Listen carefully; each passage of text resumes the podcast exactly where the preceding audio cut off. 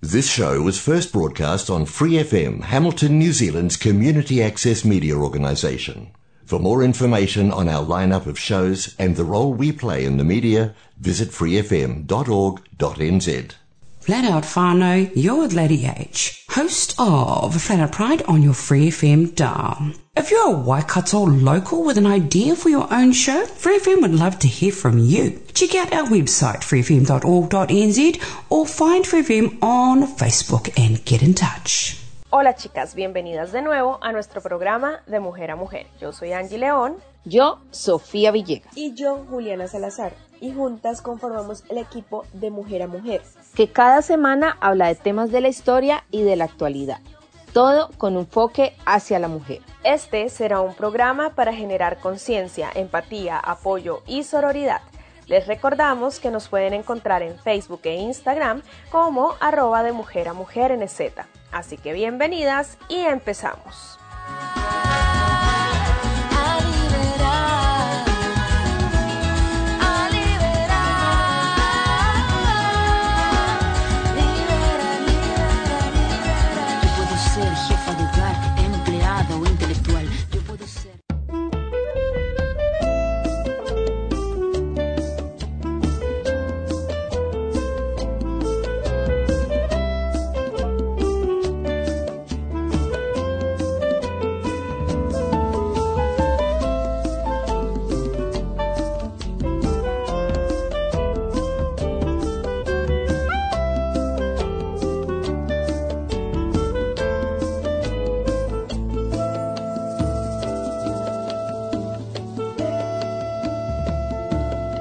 Asegúrate con Natalia Cuartas. Mano fuerte va barriendo, pone leña en el fogón. Mano firme cuando escribe una carta de amor. Manos que tejen haciendo nudos, manos que rezan, manos que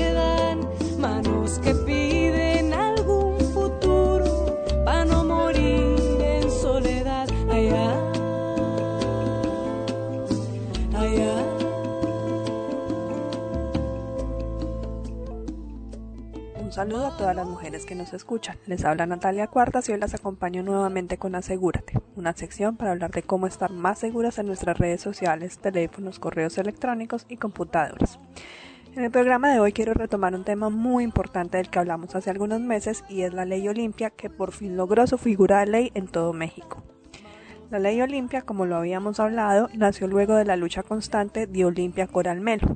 Olimpia es una joven mexicana quien a sus 18 años fue víctima de violencia en línea con un caso muy específico de pornografía no consentida y chantaje. La historia comenzó en el año 2013, cuando la expareja de Olivia, con quien llevaba 6 años de relación, decidió grabar un video íntimo de ellos. Sin embargo, él fue bien cuidadoso en que en el video solo se viera y se reconociera el rostro de Olimpia. El video empezó a rodar por WhatsApp, por diferentes redes sociales e incluso los medios de comunicación locales en el estado de Puebla, de donde es originaria Olimpia, eh, empezaron a rodar este video y a burlarse de lo que estaba pasando. También terminó en páginas de pornografía, desde donde le empezaron a exigir dinero para que realizara otras prácticas con el fin de desmontar el video que estaba circulando de ella. Dada la presión, las, burlas, la humillación, el chantaje, Olimpia decidió encerrarse en su casa durante ocho meses. En ese tiempo se le pasó por su mente hasta quitarse la vida. Sin embargo, fue cuando encontró el apoyo de su mamá, sus tías y sus amigas, eh, quienes le ayudaron, la escucharon y la apoyaron para que siguiera adelante y saliera a denunciar lo que había ocurrido. Por eso Coral Melo ha sido muy enfática en reconocer la importancia del apoyo entre las mujeres, de la importancia de hablar abiertamente con los hijos sobre estos temas y sobre todo apoyar y no seguir fomentando la, la estigmatización si uno de nuestros hijos o conocidos pasa por esta situación de violencia. Para ella, el apoyo de su mamá fue lo que le salvó la vida, porque su madre entendió que ella estaba viviendo su sexualidad como muchas mujeres. Ella no era quien estaba cometiendo el delito. Pero fue justo ahí cuando empezó el proceso de denunciar, cuando Olimpia se dio cuenta que este delito no existía y que en un país con una tradición tan machista como la mayoría de países latinoamericanos, su caso lo veían simplemente como una mujer que se había dejado grabar, pero no veían el delito. En ese momento y junto con otras mujeres que habían sido víctimas de este delito, se unieron para escribir un proyecto de ley que permitiera reconocer los delitos contra la intimidad sexual. En un inicio lograron cambios en la legislación en varios estados de México, en donde alrededor de 15 estados ya habían realizado modificaciones en su legislación para tipificar la pornografía no consentida como un delito. Sin embargo, el pasado 30 de abril y con 434 votos a favor, la ley Olimpia se convirtió en, ley de la República, permitiendo castigar la difusión de imágenes de contenido sexual sin consentimiento. Se estableció como la ley contra la violación a la intimidad sexual. Con este avance, la violencia digital en México quedó definida como la acción dolosa mediante el uso de las tecnologías de la información por la que se exponga, distribuya, difunda, exhiba, transmita, comercialice, oferte, intercambie y comparta imágenes, audios o videos reales o simulados de contenido sexual de una persona sin su consentimiento, sin su aprobación o sin su autorización y que le cause daño psicológico, emocional en cualquier ámbito de su vida privada o su imagen. También se incluyó el concepto de violencia mediática con el fin de que los medios de comunicación sean responsables con las imágenes titulares y narrativas relativas a las mujeres. Quien cometa estos delitos puede tener una pena que va desde los 6 años de prisión y multas de 44 mil pesos mexicanos, que son alrededor de 3 mil dólares neozelandeses o desde 2 mil a 4 mil dólares americanos. Hoy en De Mujer a Mujer quise hablar de nuevo sobre la ley Olimpia porque nos recuerda la importancia de avanzar en la legislación de los países alrededor de estos temas, pero además nos pone sobre la mesa la responsabilidad ética de quienes ayudan a difundir este tipo de contenidos, atentando contra la honra, el buen nombre y la identidad de cientos de mujeres. Además, abre de nuevo la discusión que el delito no es el de grabar o tomar imágenes íntimas, pues para nadie es un secreto que hoy en día es parte de cómo se vive la sexualidad. El delito está en la acción de difundir y reproducir este contenido sin el consentimiento y con el fin de causar daño, desprestigio, obtener lucro y afectar a la otra persona. Por eso hoy y siempre recuerden, no somos nosotras las que cometemos el delito, sino quien hacen envío y vulnera nuestra confianza. Espero les haya gustado el programa de hoy y si alguna de las mujeres que nos escucha ha sido víctima o está siendo víctima de este hecho, las invito a que dejen el miedo y tomen el control y las fuerzas para salir a denunciar. Ustedes no son las culpables. Los espero en un próximo capítulo y recuerden que si quieren conocer más sobre un tema, no duden en escribirnos en nuestra página web o nuestras redes sociales. Una mujer defendió su derecho. De la montaña se escucha la voz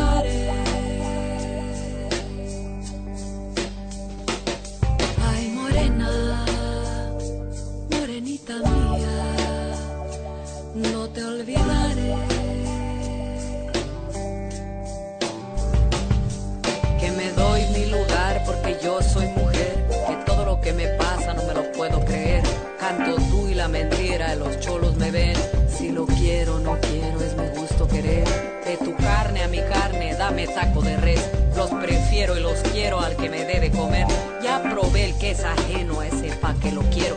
Que la voluntad del cielo me mande al primero. Que me quiera como soy, a ese sí que lo quiero. A ese sí que lo quiero. A ese sí que no quiero. Te seguí los pasos, niña, hasta llegar a la montaña. Y seguí la ruta de Dios que las ánimas acompañan. Seguí los pasos, niña, hasta llegar a la montaña. Y seguí la ruta de Dios que las ánimas acompañan. Que las ánimas acompañan,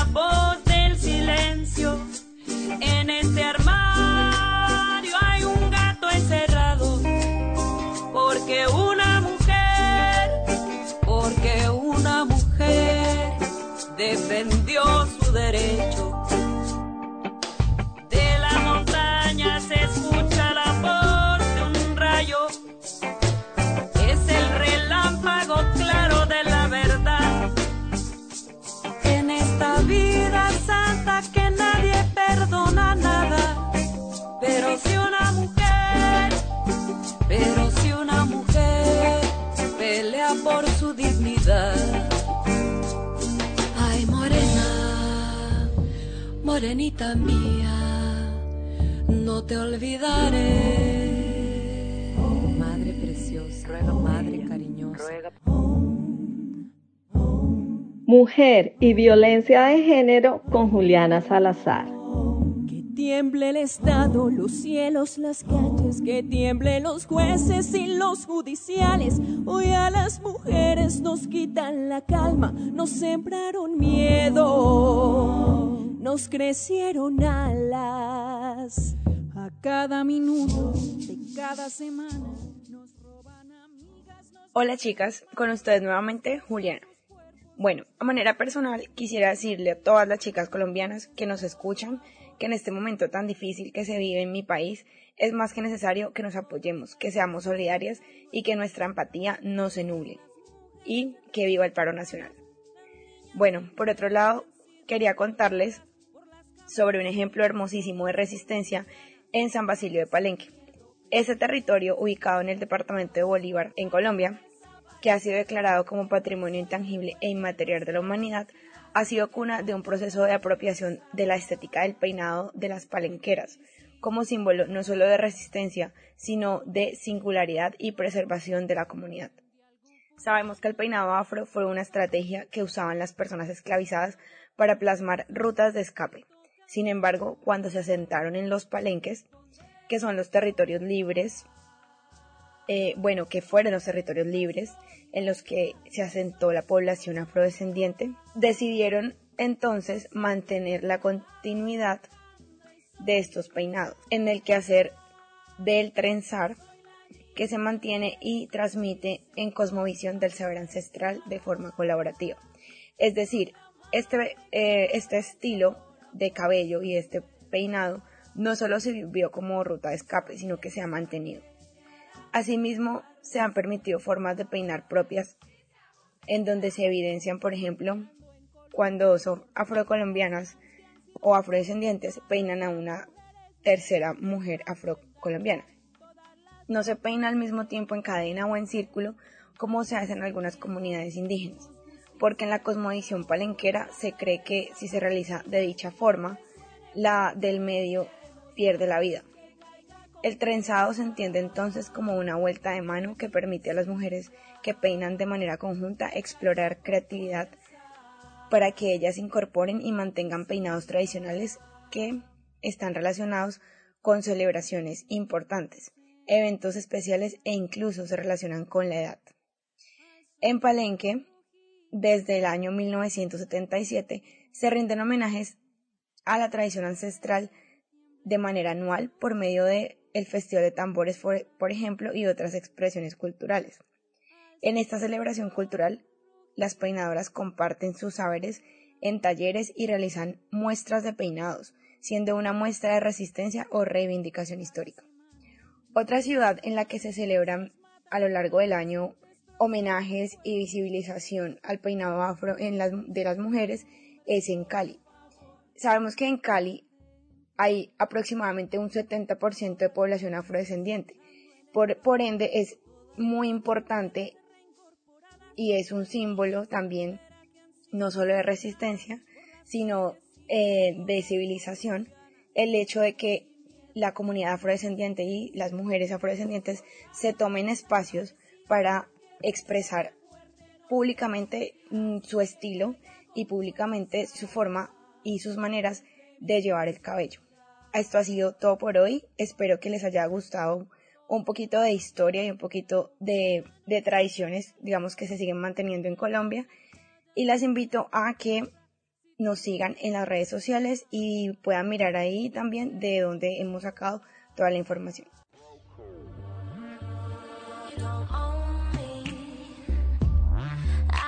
Just one of your many toys. You don't own me. Don't say I can't go with other boys. Empoderamiento sexual con Sofía Villegas.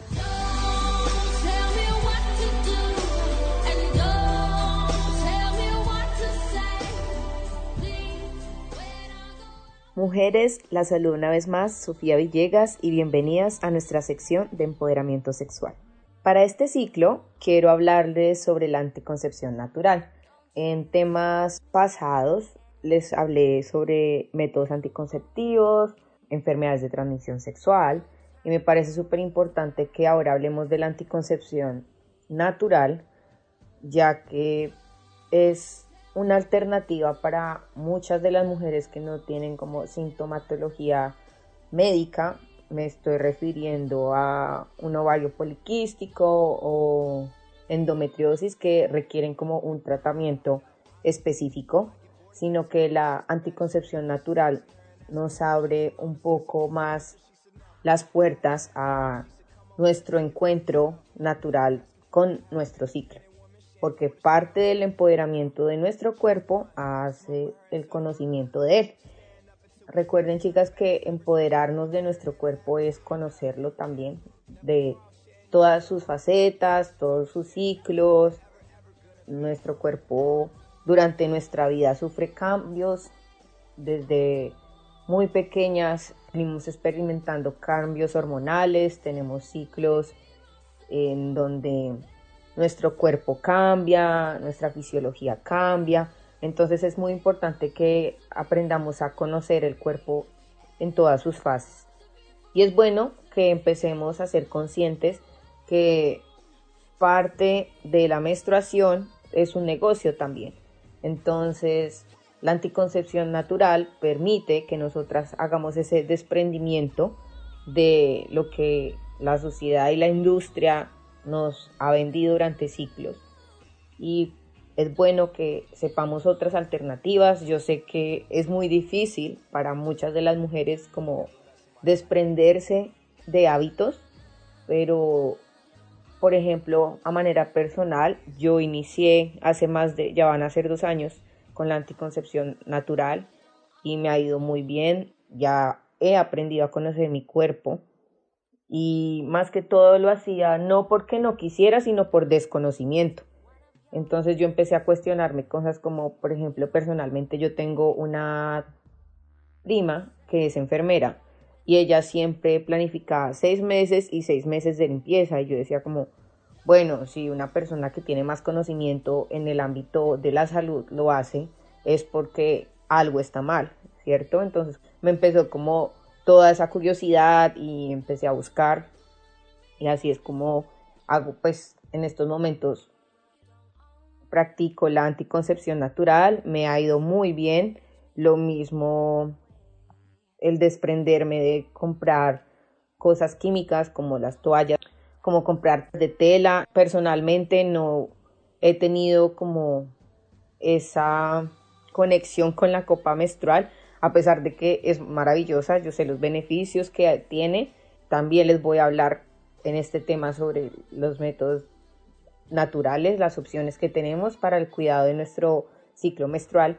Como no he sido muy conectada con la copa. Igual estoy usando toallas de tela que son la maravilla. Y pues bueno, eso sí varía, como les he dicho siempre, dependiendo al país que nosotras estemos, pero como ya hay tanta conciencia de nuestra salud, de nuestro cuerpo, de lo importante que es conocerlo, me he dado cuenta que alrededor del mundo siempre hay grupos de mujeres que están haciendo emprendimientos maravillosos para el cuidado del cuerpo de la mujer. Entonces, estaría bueno que lo que van a ver en este ciclo del programa les ayude a ustedes para cuestionarse, para que googleen. Yo estoy segura que en sus países alguna mujer empoderada ha empezado emprendimientos de menstruación. Como a modo de saludo e introducción, quería contarles un poco que se viene en este ciclo de programas y asimismo voy a explicarles también qué es el ciclo menstrual. Nosotras sabemos, porque bueno, desde pequeña nos han dicho qué es, pero asimismo las personas que no han tenido el acceso a la educación no tienen ni idea qué es el ciclo menstrual. y muchas veces ni nosotras mismas nos acordamos o entendemos que para poder saber conocer nuestro cuerpo es importante entender el ciclo menstrual, cuidados de por qué nos pasan cosas.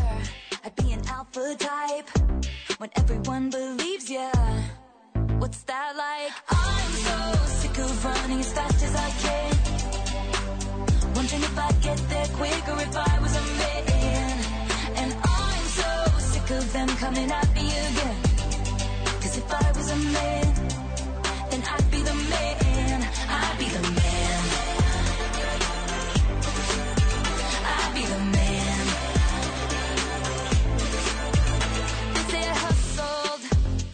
in the work.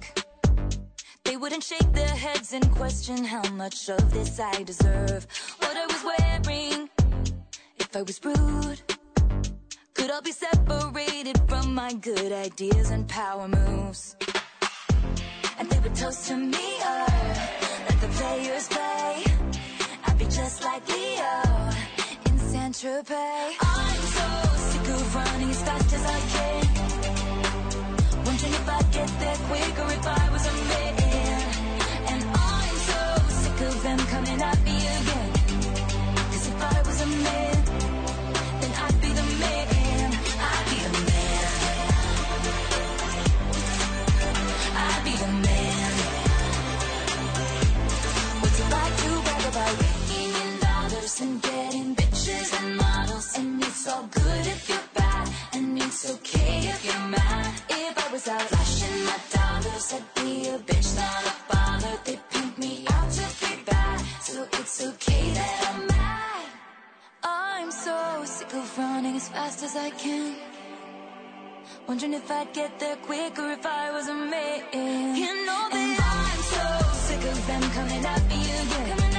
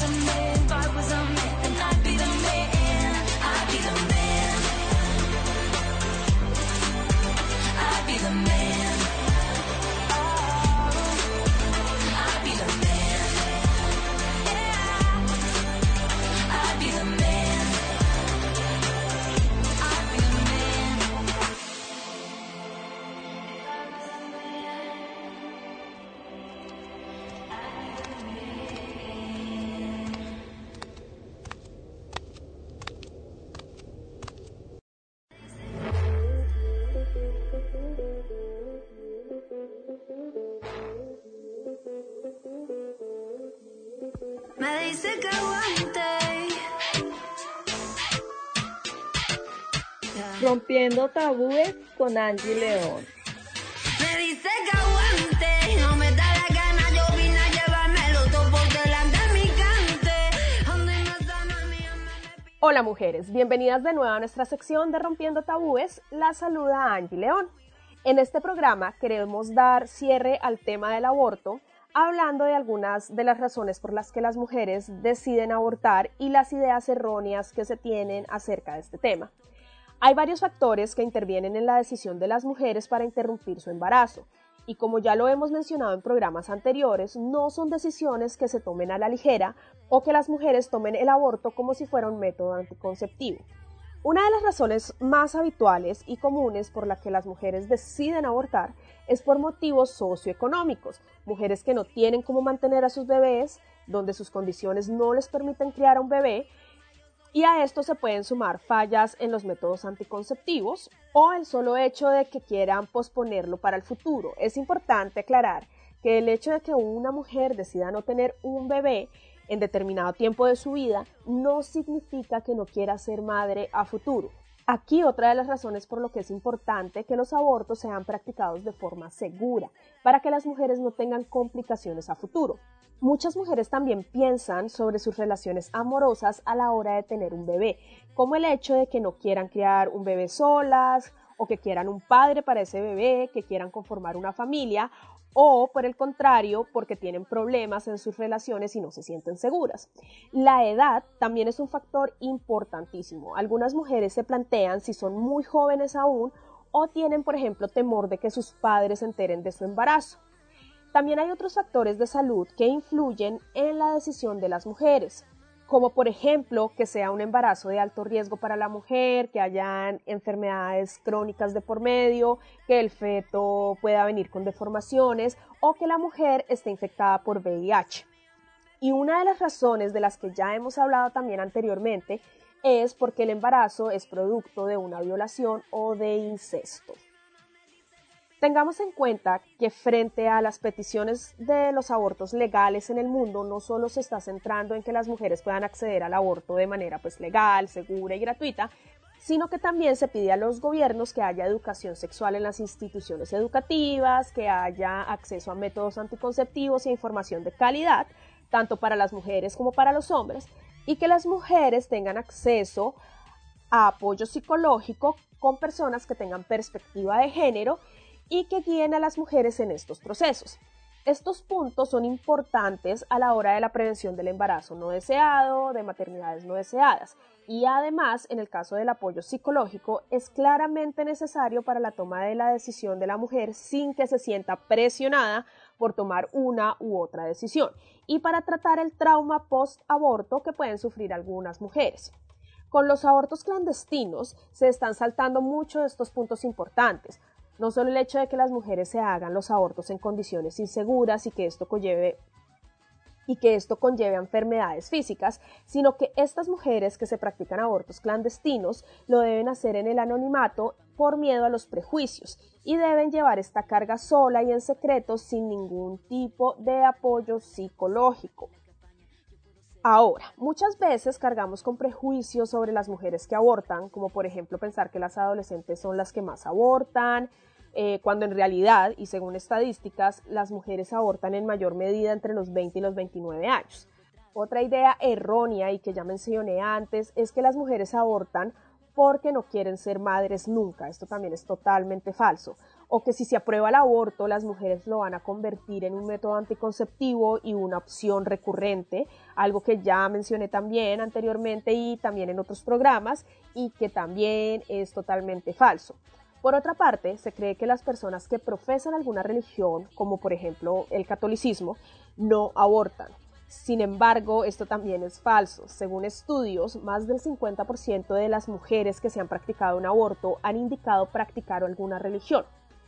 Y bueno, ya para finalizar, otro de los estigmas alrededor del aborto es que se cree que si es aprobado, las mujeres abortarán en cualquier periodo gestacional, sin importar si el feto puede sobrevivir fuera del cuerpo de la madre.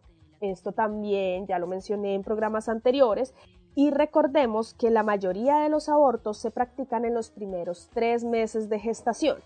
Algunas veces pasan al segundo trimestre debido a las largas que dan para poder acceder al aborto. Y bueno chicas, eso es todo por hoy. Las esperamos en un próximo programa aquí en Rompiendo Tabúes con más temas. Bye.